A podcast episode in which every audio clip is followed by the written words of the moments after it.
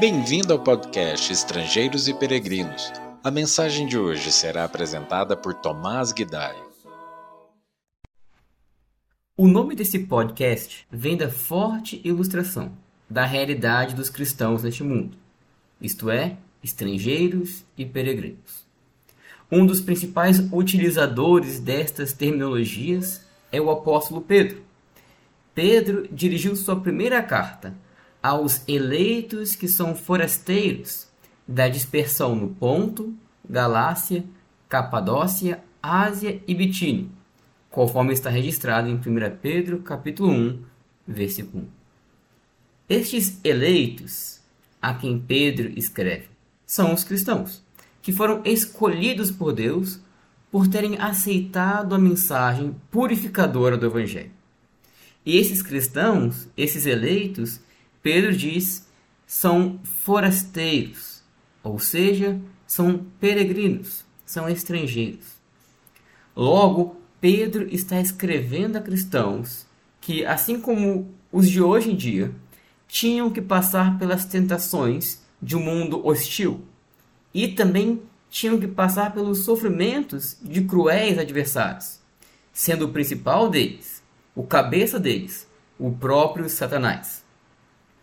Por isso, tendo isso em mente, Pedro quer lembrar os irmãos de que a nossa realidade neste mundo é temporária, pois, como peregrinos que somos, estamos aqui apenas de passagem. Assim como Jesus, o nosso reino não é deste mundo. Como Paulo também disse, a nossa cidadania não está aqui na terra, mas está nos céus independente da cidade ou país em que nós nascemos e moramos, não pertencemos a este mundo. E Pedro pautará toda essa carta baseada neste fato, nessa realidade de forasteiros. E essa realidade deve moldar a mentalidade dos cristãos.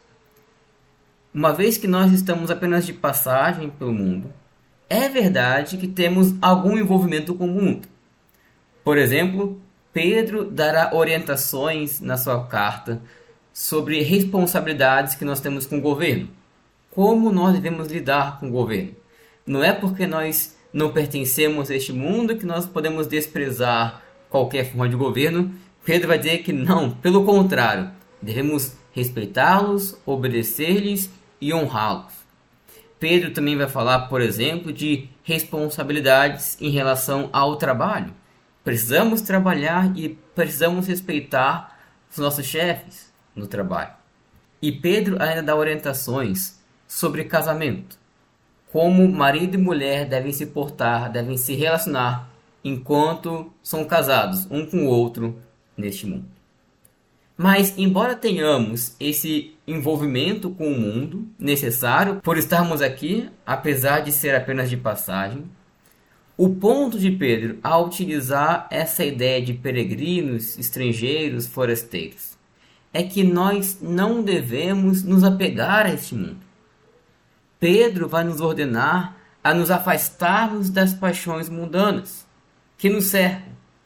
Pedro também nos lembra que os sofrimentos e as aflições que passamos aqui não devem ser motivo de ansiedade para nós, pois são passageiras, não é uma realidade eterna.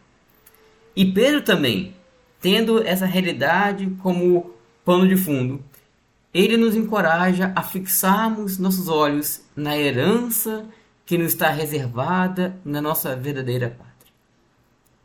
Cientes, portanto, dessa realidade, devemos trabalhar primariamente pelas coisas da nossa pátria. As coisas do alto devem estar na nossa mente e devem ser o objeto do nosso desejo.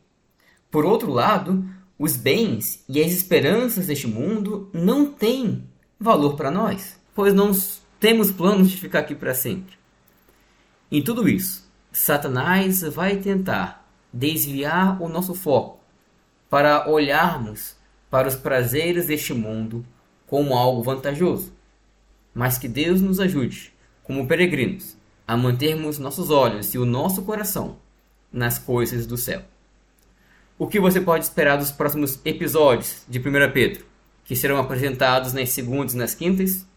dicas práticas de como nos portarmos como estrangeiro neste mundo. Que Deus te fortaleça na tua peregrinação. Obrigado por nos acompanhar nessa jornada pelas Escrituras. Volte amanhã para ouvir mais uma mensagem do podcast Estrangeiros e Peregrinos.